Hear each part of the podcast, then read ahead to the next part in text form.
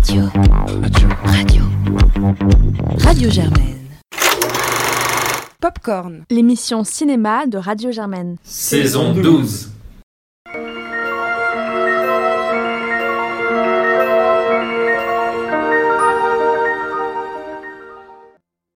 Bonjour à toutes et à tous, voici la fin de cette belle semaine du Festival de Cannes et nous sommes très reconnaissants à tous les organisateurs parce qu'après une année assez difficile pour le monde du cinéma, ça a été vraiment rafraîchissant de voir tout le monde réuni dans des grandes salles, donc vraiment merci à eux. Et surtout félicitations à Julia Ducournau pour avoir gagné la Palme d'Or de cette 74e édition avec son film Titane. Euh, le grand prix du jury a quant à lui été remis à un héros de l'Iranien de Ashkar Farhadi et euh, à Compartiment 6 de Yuho Kwasmanen qui était euh, mon coup de cœur personnel de cette semaine.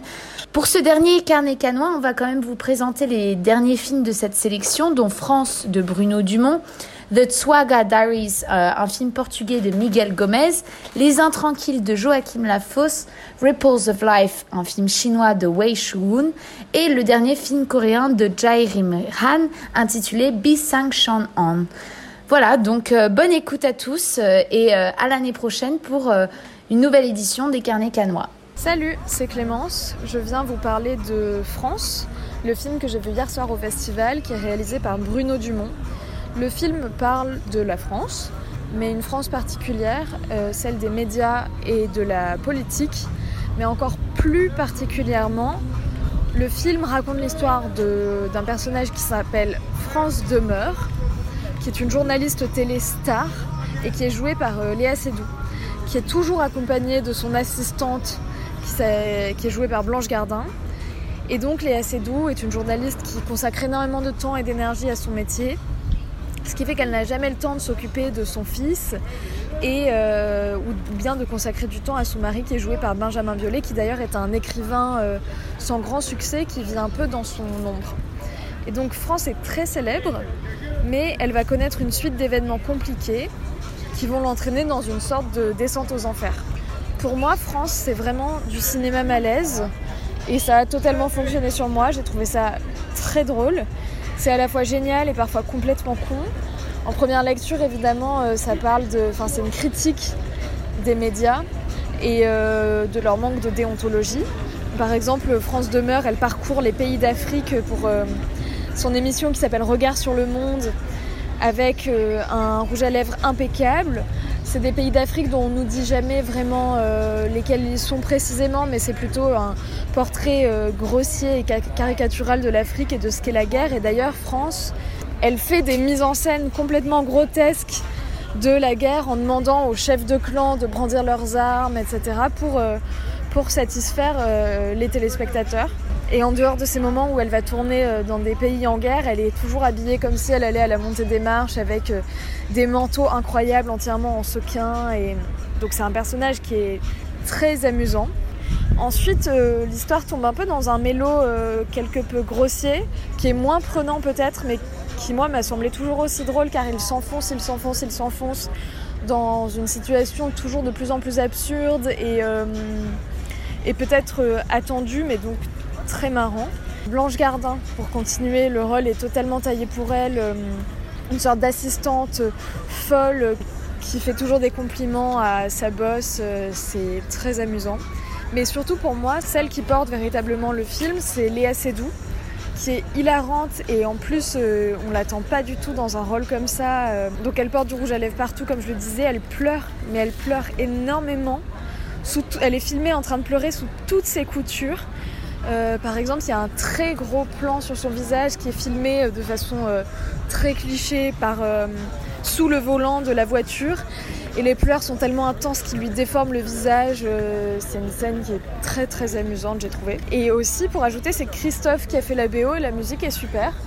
Donc je sais que c'est un film qui fait pas l'unanimité. Certains n'ont pas adhéré à son humour ou à l'histoire qu'il raconte. En tout cas, je pense qu'il fera forcément réagir et j'invite, euh, j'invite tous les auditoristes à aller, à aller voir le film. Coucou, c'est Sarah sur le train du retour vers Paris à partir de Cannes et à présent je vais vous parler un petit peu de Tsugua Diaries ou Diarios de Osoga qui a été réalisé par Maureen Fazendero et Miguel Gomez, présenté à la quinzaine des réalisateurs. Donc, en résumé rapide, le film suit trois jeunes personnes pendant un été qui construisent une volière à papillons. Et donc euh, les images ont été tournées entre août et septembre 2020, au tout début de la crise euh, du Covid. Et donc on suit le processus et la production créative du film euh, donc, pendant ce documentaire en fait. Donc c'est une chronique d'à peu près une vingtaine de jours et donc c'est vrai qu'il y a quelques moments un peu lents, comme dans la vie ordinaire. Donc il y a des jours où on ne fait rien, il y a des jours où il se passe beaucoup de choses, mais il y a vraiment des moments d'incroyable finesse, tout comme dans l'humour euh, qui est instauré par euh, le réalisateur et le metteur en scène, mais aussi dans le jeu des acteurs. Et euh, pour moi, c'est un véritable coup de cœur pour cette semaine à Cannes.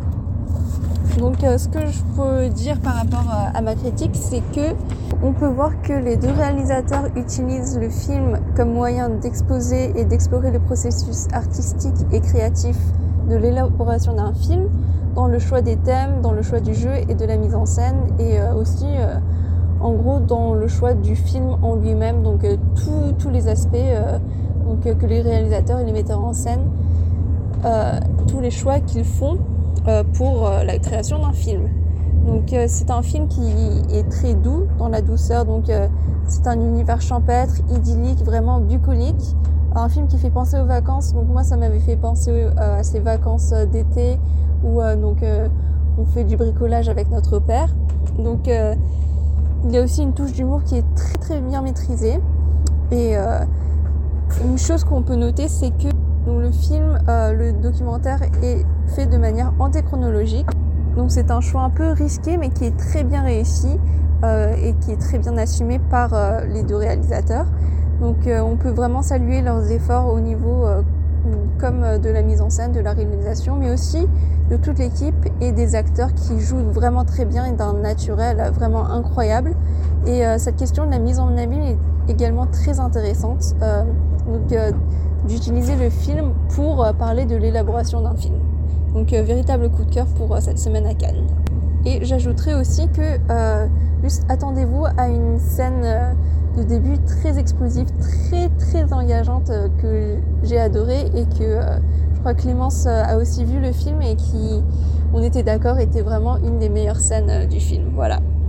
Bonjour à tous, c'est Yula et moi je vais vous parler du dernier film de Joachim Lafosse qui s'appelle Les Intranquilles avec Leila Bekti et Damien Bonnard. C'est l'histoire d'une famille à première vue assez typique puisque c'est un couple marié qui ont un fils de 10 ans, Amine joué par Gabriel Chama.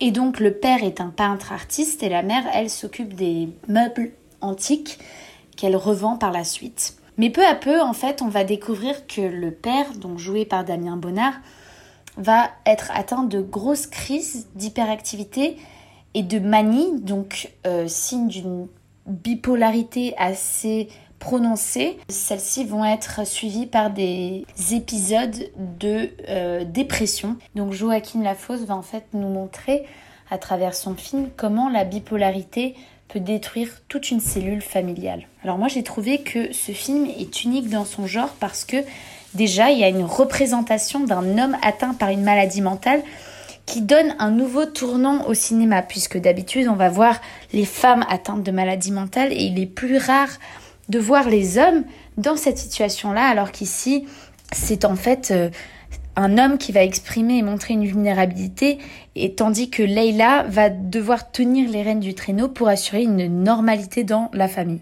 Alors l'histoire est en fait inspirée par le père du réalisateur, qui lui-même est atteint de cette maladie, et en fait Joachim Lafosse euh, a voulu montrer son enfance euh, et représenter comment ça se passait à la maison. Et je trouve que cette réalisation est très réussie parce qu'il y a une montée en crescendo de ce drame. Au début, il nous semble que cette famille est assez normale, assez heureuse, qui n'ont pas trop de problèmes. Et en fait, petit à petit, on va découvrir que Gabriel, qui a 10 ans, est plus mature que son père dans ces moments de crise. Parce qu'en fait, oui, la maladie va en fait être très bien représentée et représentée adéquatement par les acteurs Damien et Leila, mais aussi par le réalisateur, puisque ce n'est pas juste une maladie sans cesse, mais elle est bien caractérisée par des épisodes et par des moments plus calmes et des moments plus de manie, disons. J'ai trouvé que c'est un rôle qui n'était pas facile à, montrer et pourtant les deux acteurs ont vraiment réussi dans, dans ce rôle. D'ailleurs, dans le film, le prénom des personnages, c'est le prénom des acteurs, pour vous montrer à quel point ils se sont sentis, ils ont voulu se sentir proches de leur personnage pour, pour réussir dans leur objectif qui était euh, montrer la, difficulté de ce qu'est la bipolarité, de ce qu'est la maladie mentale et de ce qu'est la maladie mentale dans une famille euh, et chez des parents. Donc euh, ce film sortira en octobre 2021 et je vous encourage fortement à aller le voir. Coucou, c'est Sarah et cette fois on va parler de Ripples of Life réalisé par Wei Shujun. C'est le premier film chinois qui a été présenté à la quinzaine des réalisateurs et c'est un autre coup de cœur euh, de ma part, euh, donc parmi cette sélection de la quinzaine, qui parle tout aussi de l'élaboration et de la réalisation d'un film comme Tsukwa Diaries, mais cette fois le réalisateur offre une vision très satirique euh, donc, euh, dans euh, la déconstruction de la création d'un film. Donc ici on voit les choix des réalisateurs pour créer un film authentique et on est témoin de la quête d'un rêve, d'un idéal, de différents personnages, de, des différents intervenants dans un film. Mais on voit en fait la déconstruction de ces rêves et de ces aspirations. Donc le film en soi est décomposé en trois différentes parties. Donc une première partie avec une jeune femme euh, d'une région un peu de campagne qui rêve de devenir actrice. Donc euh, cette aspiration se matérialise et se concrétise quand elle a un rôle assez mineur dans le film qui est tourné. Mais euh, donc cette aspiration se refroidit très vite quand elle voit la réalité que ça engendre. Dans la seconde partie, on voit euh, une actrice qui a réalisé ce rêve. Donc c'est une euh, jeune femme, elle aussi venue d'une petite campagne, qui revient euh, donc dans son village natal pour tourner ce film. mais elle retrouve ce monde complètement changé et elle perd complètement ses repères avec les gens qu'elle connaissait avant. Elle se sent complètement déconnectée et les gens qui l'entouraient avant aussi ont beaucoup changé. Donc euh, c'est aussi euh, un peu cette euh, déconstruction d'un rêve et d'un mythe qu'elle se faisait d'un retour un peu triomphal à la maison. Et troisièmement, donc la, partie finale parle du réalisateur et des choix qu'il doit faire dans la réalisation de son idée et de ses aspirations créatrices, mais qui est confronté à la, vision complètement différente du producteur et du metteur en scène qui sont pas du tout d'accord avec euh, sa vision euh, artistique. Donc euh, on a là aussi un film sur un peu une mise en abîme sur l'élaboration d'un film, tout, tout ce qui, tous les aspects artistiques, les choix qui sont faits pour faire un film. Mais ici, je pense que c'est beaucoup plus satirique. C'est aussi dans l'humour en fait qui est présenté. On se moque un peu de ses idées et c'est vraiment un film où on s'amuse en fait. Et je dirais que au montage, le montage est impeccable, on ne s'ennuie jamais, il n'y a vraiment pas de temps mort, il y a vraiment, il y a vraiment tout le temps de l'action et même lors des longs plans, en fait, ils ont tous euh, tout le temps un sens, euh, donc soit pour euh, créer un peu d'humour ou pour laisser un peu respirer les spectateurs. Et aussi au niveau des acteurs, ils ont vraiment un jeu vraiment et aussi au niveau des acteurs, ils ont vraiment un jeu incroyable. Ils jouent vraiment de manière très naturelle est très très maîtrisé, donc euh, on ne ressent pas que c'est un film, on sent vraiment l'émotion et euh, l'émotion et la passion des différents acteurs, des réalisateurs dans ce film. Donc euh, véritable coup de cœur lui aussi. donc allez voir Ripples of Life, un film très satirique que j'ai beaucoup aimé. On s'amuse vraiment dans ce film, surtout dans la dernière partie. Je trouve c'est là que le film accélère un petit peu. Euh, surtout au niveau euh, de tout ce qui est touche euh, humoristique. Coucou, c'est Sarah et là je viens de sortir avec Julia de la séance de gala de Pisang Sanon ou le film Catastrophe sur l'avion si vous préférez. Donc un film présenté hors compétition réalisé par Han Jadim avec notamment Song Kang-ho qui était dans Parasite et qui est membre du jury du Festival de Cannes cette année. Donc je vais laisser la parole à Julia pour vous présenter assez rapidement le film. Donc c'est l'histoire d'un policier qui va recevoir un signalement d'une vidéo sur une menace terroriste aérienne. Et en fait, pendant son enquête, il va comprendre très vite que le suspect est déjà à bord du vol envers Hawaï où en fait il y a aussi sa femme. Pendant ce temps-là, il y a aussi un homme, un père avec sa fille qui vont monter à bord de cet avion et qui euh, vont observer qu'il y a un homme qui est assez bizarre et qui va attirer leur attention. Et cet homme s'avère être donc ce terroriste qui va faire un attentat terroriste sur l'avion, mais pas tel qu'on peut le connaître, pas avec une arme à feu ni avec une bombe, mais avec un virus. Écho donc à, euh, au Covid, à la Covid, parce qu'il y a beaucoup d'échos à la Covid pendant ce film. Donc personnellement, euh, je pense que c'est un peu un film, euh, comme tous les films coréens à succès, c'est un film catastrophe avec beaucoup de body horror, beaucoup de gore. Donc je pense que c'est le genre de film qui plaît beaucoup aux Coréens et c'est un peu la marque de fabrique des films coréens à l'étranger et à l'international. Donc on peut notamment penser à Train to Busan ou plus récemment à Tunnel. et je crois qu'Ilia va aussi vous parler et vous donner d'autres références euh, au cinéma coréen donc, euh, par rapport à ce type de film. Mais je pense que la comparaison avec euh, Train to Busan est assez pertinente puisque dans les deux films, on voit un virus qui attaque les passagers et on suit l'histoire de différents personnages et de leur réaction face à ce virus. Après, moi personnellement, il y a un motif que je n'apprécie pas du tout, c'est ce motif de l'enfant innocent qui est présent dans tous les films coréens que j'ai pu voir, donc dans tous les films euh, catastrophes, les films d'horreur, que personnellement moi je ne supporte pas parce que je trouve que euh, c'est juste là pour que les spectateurs aient plus pitié, pour qu'ils aient plus d'empathie. Et je trouve que c'est un petit peu euh, trop facile en fait pour le réalisateur de mettre ça, mais ça c'est juste une critique personnelle. Après, je pense que au niveau des plans et du montage, il y avait des plans assez longs un peu inutile, donc on savait pas trop qu'est-ce qu'il faisait là, pourquoi il durait si longtemps. Et euh, il y avait un peu une masse de plot twist sur plot twist, donc euh, c'était un film euh, qui devenait un petit peu redondant, enfin un petit peu répétitif à la fin, avec chaque plot twist qui perdait de son impact et un film qui s'essoufflait un peu vers la fin, enfin vers la deuxième moitié du film. Et juste une note sur les acteurs. Donc il y avait beaucoup d'acteurs célèbres, donc c'est un peu standard pour tous les films commerciaux pour qu'un film ait succès en Corée, il doit y avoir euh, des stars, euh, des acteurs très célèbres qui ont déjà joué, qui ont déjà tourné dans des films euh, à succès commercial. Donc là, tout était assez ordinaire, je pense. Mais ce film a aussi donné l'opportunité à un jeune acteur de faire ses preuves. Donc lui, il joue un jeune psychopathe dérangé et je vais pas vous mentir, on a déjà vu mieux dans d'autres films, donc euh, parce que je trouvais que son jeu n'était pas complètement convaincant. Euh, on ressentait un petit peu d'artifice, mais globalement et euh, généralement, je pense que le jeu des acteurs était assez bon au niveau des émotions qui sont présentées et aussi au niveau du dialogue.